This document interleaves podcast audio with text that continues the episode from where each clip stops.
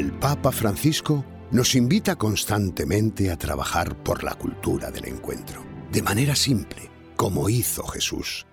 Que al mirar a los demás no nos fijemos tanto en lo que nos separa, sino que sepamos construir un mundo mejor a partir de lo que nos une.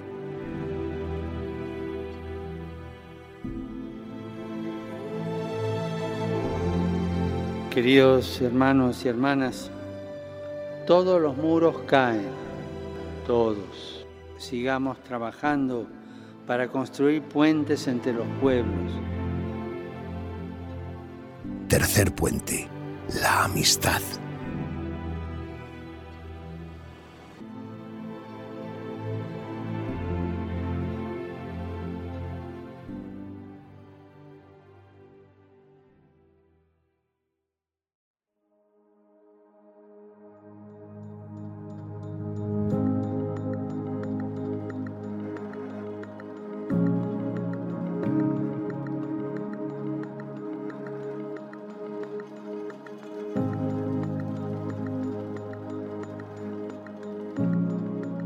Es Arturo, eh, estudié ingeniería industrial aquí en Madrid y la verdad es que para bien o para mal soy bastante ingeniero, o tengo que reconocer que tengo las virtudes y los defectos de cualquier ingeniero y, en esto que, vamos a hablar, pues eh, sobre todo los defectos de, de, ser un ingeniero. Tengo 63 años, es decir, que además soy de la, vieja, de la viejísima escuela y bueno, pues desde entonces la verdad es que me he dedicado a, temas de este tipo, temas técnicos, temas económicos, estadísticos, etc. Mi nombre es Damián, eh, tengo 64 años, nací en Ceuta y soy médico. Conocí a Arturo eh, cuando ambos estudiamos bachillerato, ya desde los primeros cursos fuimos compañeros y muy buenos amigos. Estudiamos en el Instituto de Ceuta hasta eh, el año 1972, en septiembre, que nos vinimos los dos a Madrid. Él quería estudiar eh, ingeniería, yo medicina, y como en aquella época había que hacer COU en, el distrito universitario, nos vinimos a Madrid los dos. Llegó nuestra vida en Madrid, empezamos a, montar nuestra pandillita ya pequeñita de, la gente de Ceuta que estábamos en Madrid. La verdad es que poco a poco esta pandillita, pues poco a poco, más que ampliarse, pues se iba diversificando. ¿no? Pues yo empecé, por ejemplo, a estudiar en este año ingeniería industrial, con lo cual pues también empecé a conocer gente de la Escuela de Ingenieros Industriales, con quien empecé a hacer amistad, etc. Entonces, digamos, ya tenías pues varias pandillas.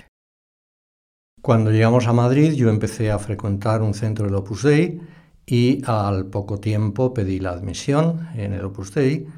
Invité a Arturo a ir por el centro y estuvo frecuentándolo, yendo a medios de formación, yendo a estudiar por allí, pues como año y pico.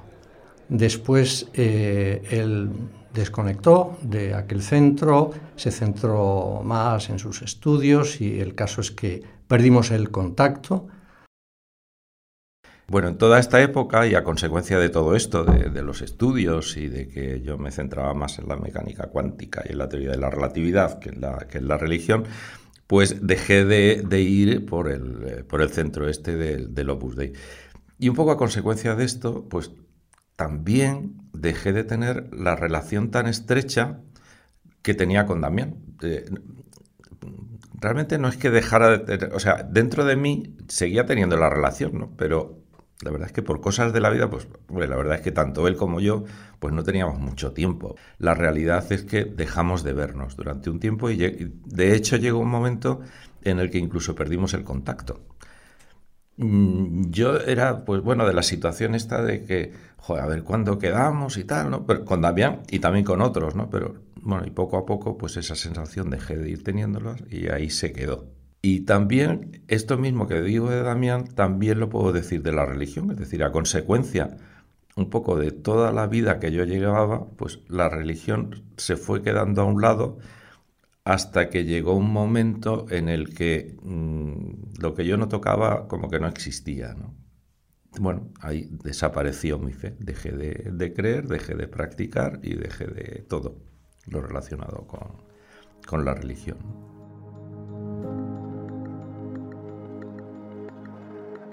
Y mi vida pues siguió pues como la vida de cualquier persona, sin nada especial, pues lo típico. Me casé, tuve dos hijos. Bueno, yo la verdad es que decidí no bautizarles porque, bueno, decidí o decidimos no, no bautizarles. Primero porque su madre no creía, ¿no? Yo creía que eran ellos quienes que tenían que, que tomar la decisión, no yo. En aquellos años yo acabé la carrera de medicina, empecé mi vida profesional. En un momento dado pensé que tenía que volver a, conectar con Arturo, entonces eh, en aquella época lo, que uno podía recurrir es a la guía telefónica, empecé a buscar su apellido y acabé localizando a su madre. Me contó que su padre había fallecido, eh, efectivamente ellos habían cambiado de domicilio y ya me dio el teléfono de Arturo. Le llamé, quedamos para comer enseguida, me contó que se había casado, que había eh, montado una empresa de informática con otro socio y mm, retomamos el contacto. Él contacta y me dice, oye, que te ha llamado, dice mi madre, oye, que te ha llamado Damián. Digo, joder, Damián, tal, y que, es de él, y no sé qué. Yo la verdad es que tenía una vida bastante complicada. De hecho, estaba más tiempo fuera de Madrid que en Madrid. O era bastante complicado en, todos los sentidos.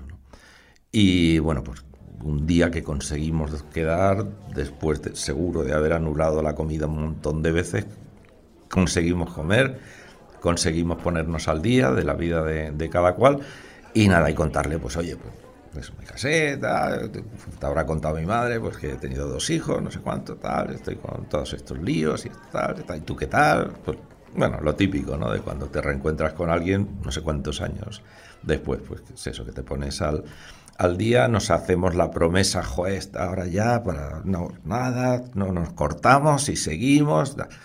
Y la verdad es que sí, pero con muchas dificultades. O sea, no es que ni muchísimo menos pudiéramos comer todos los meses, como nos gustaría a los dos. Pero bueno, sí que comíamos, mm, pues no sé, un par de veces al año, tres veces al año, después de cancelarlo cinco veces, como suele suceder. ¿no?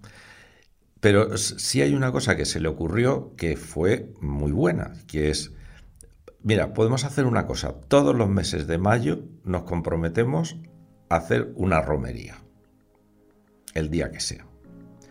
Y la verdad es que estuvo muy bien porque eso sí que era algo que eh, sí que podías eh, cumplir, ¿no? Quiero decir que era como un objetivo, ¿no? Una cosa que, bueno, te la, pones y ya está, sea el día que sea. El hecho de la romería, desde luego, no es porque yo, porque yo creyera, o sea, yo no creía, ¿no? Pero eh, sí que era una buena excusa, entre comillas, ¿no? un buen motivo para tener la seguridad de que al menos una vez al año nos vamos a ver, Damián y yo. Y vamos a hablar, y oye, ¿cómo estás? Y no sé qué porque sí, más o menos quedamos a comer.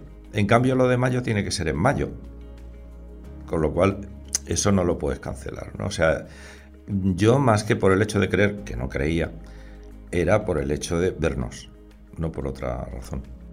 Bueno, otra cosa que se le, bueno, que se le ocurrió pero vamos, supongo que se le ocurrió por otras razones a Damián, fue organizar unos partidos de fútbol. Y aquello, pues más fácil todavía, porque entonces ya todos los domingos, casi todos los domingos, algo que en algún domingo no pudiera yo, eh, todos los domingos nos veíamos jugando un partido de fútbol, después, eh, después tomábamos una cerveza, con lo cual pues charlabas. Y, y claro, aquello pues mucho mejor, porque ya te estabas viendo prácticamente todas las semanas. Y, esto pues sí que consolidó bastante el volver a vernos, además el conocer a mucha otra gente, etcétera, ¿no?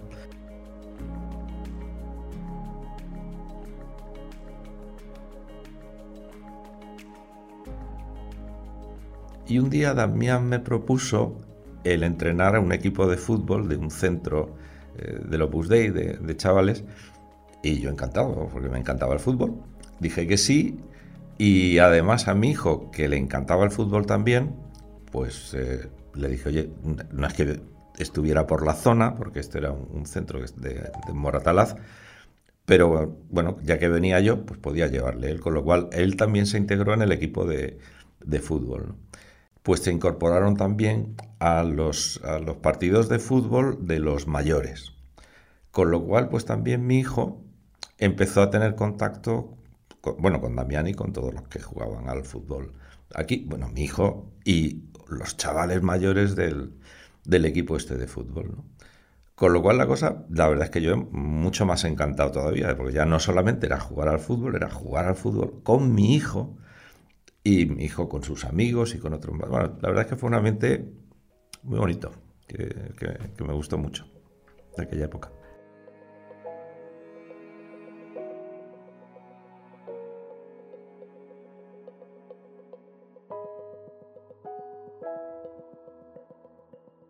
Él me había contado la primera vez que nos vimos, después de tantos años, que había perdido la fe y de hecho se notaba que tenía un planteamiento muy, muy racionalista. Entonces su hijo, Alfredo, eh, ya siendo muy jovencito, empezó a venir a aquellos partidos de fútbol y nuestro trato fue, fue aumentando. Eh, en el año 2013 me contó Arturo, que decía que seguía sin fe, pero me contó que su hija Marta había conocido a una chica del Opus Dei en una actividad de solidaridad. Y Arturo me contaba aquello con verdadera alegría. Bueno, el tiempo fue pasando, mi hijo, yo seguía con, con todos estos temas, y mi hija, Marta, un día me dice que, bueno, que va a salir por las noches con un grupo a dar eh, cenas y a, estar con gente pues que sin techo, ¿no? Gente pues, que no tiene para cenar, etcétera, ¿no? Lo cual, pues, me, parece. Le pregunto pues, con cuánta gente, tal, o sea, un poco por la seguridad, pero vamos, me parece maravilloso, ¿no? El, que tener una hija así, yo creo que nos llena de orgullo a cualquiera, ¿no? Y entonces me cuenta un poco la historia, etcétera, hasta que un buen día me empieza a hablar de, mm, de que esto tiene alguna relación con el Opus Dei. Pero aquello me sorprende agradablemente, la verdad. Y empiezo a, preguntarle cosas, ¿no? Y dice, oye, y Y me cuenta, pues eh, nada, que si esta, que si la otra, que si la de más allá, ¿no? De, de gente, ¿no? Y yo que había tenido contacto hace muchos años, ¿no? pues la verdad es que me encanta la, idea, ¿no? O sea, es una... Pues igual que digo que yo no tengo nada en contra de la iglesia, pues tampoco tengo absolutamente nada en contra, sino todo lo contrario, sobre el Opus Dei. O me ha parecido siempre una cosa extraordinariamente positiva, ¿no? Y bueno, pues ella sigue con, con, su historia, yo sigo conociendo más cosas, ya pues detalles así sin demasiada importancia que me va contando. Hasta que anuncia el que quiere bautizarse y que, bueno, que quiere llevar una vida religiosa, lo cual pues me parece muy bien, es muy respetable, si esa es su decisión, pues magnífico, no tengo, me alegro por ella si para ella es importante y yo me alegro por como me podía haber alegrado de cualquier otra circunstancia positiva que ocurre en su vida, ¿no?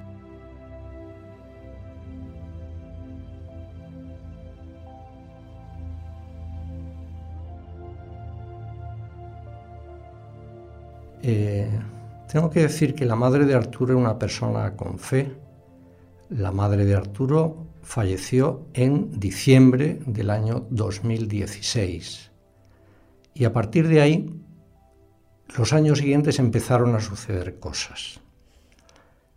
En mayo de 2017, Marta, la hija de Arturo, se bautizó eh, recibió la confirmación y la Sagrada Comunión. Al año siguiente, en 2018, el día de Navidad, Arturo me llamó para felicitarme la Navidad y me dijo que estaba allí su hijo, Alfredo, que quería ponerse al teléfono para felicitarme también la Navidad y que me quería decir otra cosa. Entonces efectivamente se puso al teléfono, me felicitó y me dijo literalmente, Damián, yo también me he vuelto creyente. Quedé unos días más tarde con él, había decidido recibir formación y bautizarse. Cuando le pregunté cómo había sido aquello, me dijo algo que yo no recordaba sinceramente, y es que cuando se bautizó su hermana, que fue un día en el que a Arturo se le veía radiante, feliz, aunque seguía diciendo que no tenía fe, eh, al acabar la ceremonia felicité a Marta, lógicamente, felicité a su padre, Arturo, y me acerqué también a su hermano Alfredo, que había asistido a la ceremonia, y, y le dije, oye Alfredo, muchas felicidades, enhorabuena por la parte que te toca. Un comentario verdaderamente insulso, pero me dijo Alfredo que aquel comentario le había dejado en estado de shock.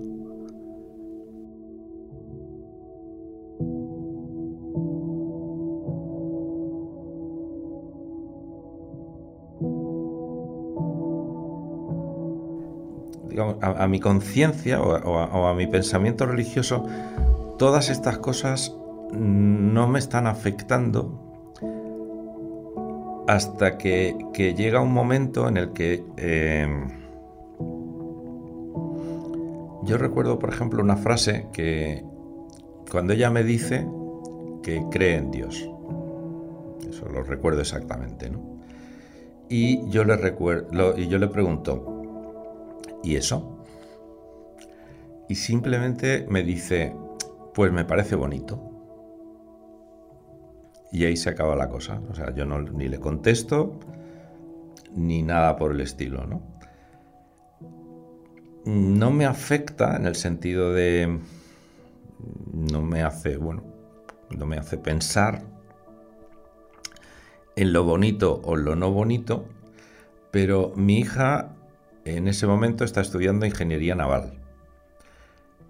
Mm, a mí me sorprende cómo un ingeniero o un futuro ingeniero como yo puede plantearse, ¿crees en un ser que no ves porque te parece bonito? Mm, me choca, ¿no? Es una, es una cosa como que para alguien que está acostumbrado a estudiar eh, ondas electromagnéticas y vibraciones, eh, me choca. Y ahí, eh, en, en ese momento sí que em, empiezo a no explicarme muy bien como una persona, un ingeniero en concreto, una persona de ciencias, mm, puede creer en Dios. Y sobre todo simplemente porque es bonito, ¿no? Yo desde luego porque sea bonito no, no, o sea, no, no, no tiene ningún sentido, ¿no? Pero sí que empiezo a tratar de entender cómo se puede a la vez creer en algo y seguir manteniendo un pensamiento racional y científico.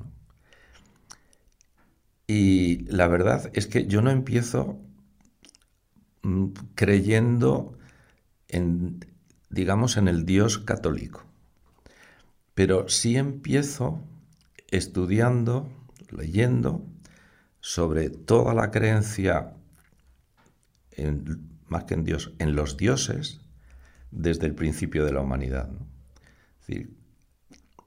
y empiezo a entender de una forma muy racional la, creencia, el hecho de creer.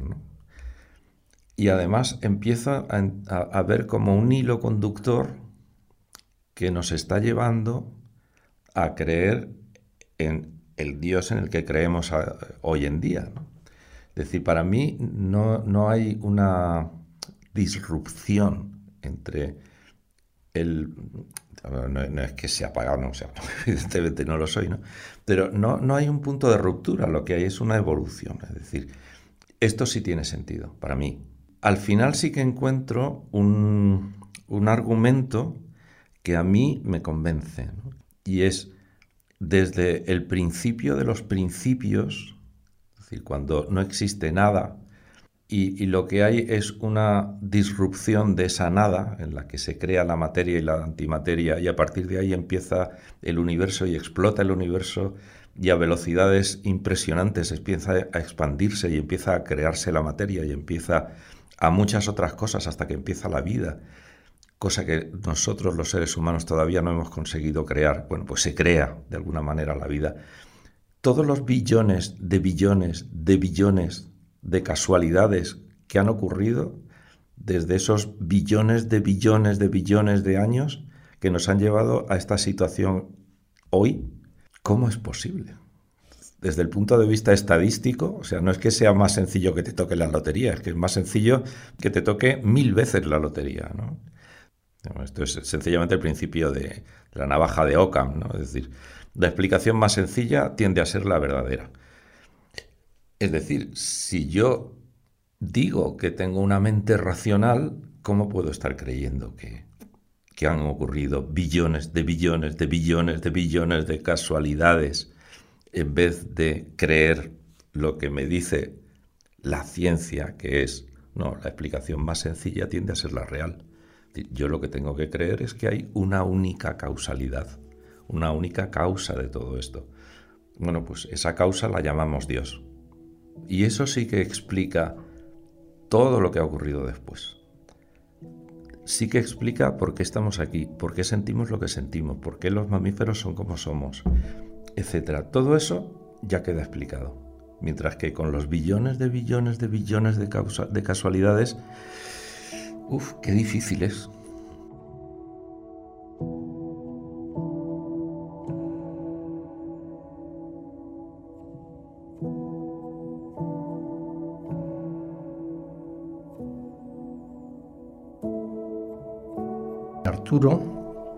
Que cada vez se le veía más próximo a la fe.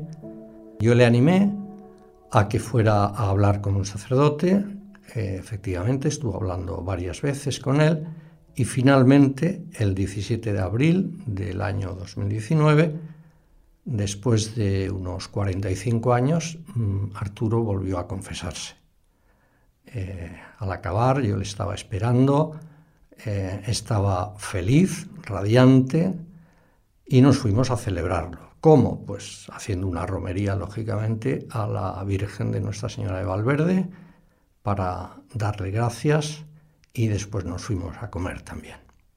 Esto en el año 2019 y en el año 2020, el 5 de enero, Alfredo también recibió el bautismo, la confirmación y la Sagrada Eucaristía. Así como yo he procurado estar eh, cerca de él en los momentos eh, felices y en los momentos difíciles, él también mm, ha estado cerca de mí cuando, cuando he pasado por esos momentos, pues cuando falleció primero mi madre, después mi padre, eh, en el año 2017, a comienzos, cuando se eligió un nuevo prelado del Opus Dei, el primer mensaje que tuve o de los primeros de felicitación fue de Arturo felicitándome por el, por el nuevo prelado. O sea, lo he sentido siempre muy cercano.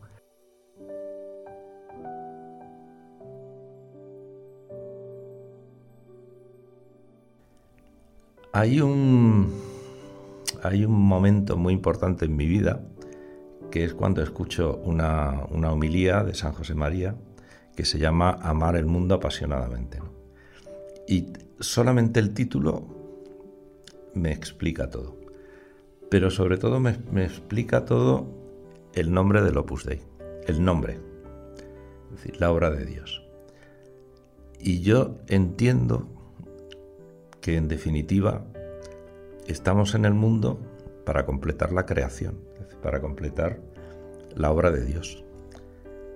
Cosa que amo, es decir, no si es que yo no he hecho nada raro a lo largo de mi vida, el, tratar de que la humanidad se desarrolle, el crear, el ampliar los conocimientos, pues en definitiva, yo lo que he hecho ha sido tratar de completar la voluntad de Dios no tengo que hacer nada raro, tengo que seguir con, lo que es mi vida, solo que además creer, nada más. no, tengo que cambiar lo que, lo que estoy haciendo. Y entonces ya un poco ahí sí se me cierra el círculo, ¿no? O sea, ahora, ahora sí lo entiendo todo. Y bueno, eso yo en Damián lo veo. Por eso yo a veces con, con Damián, como decía, ¿no? Yo la religión muchas veces tiendo a verla como política y él la ve como uno a uno. Es decir, lo que tenemos es que hacer el bien.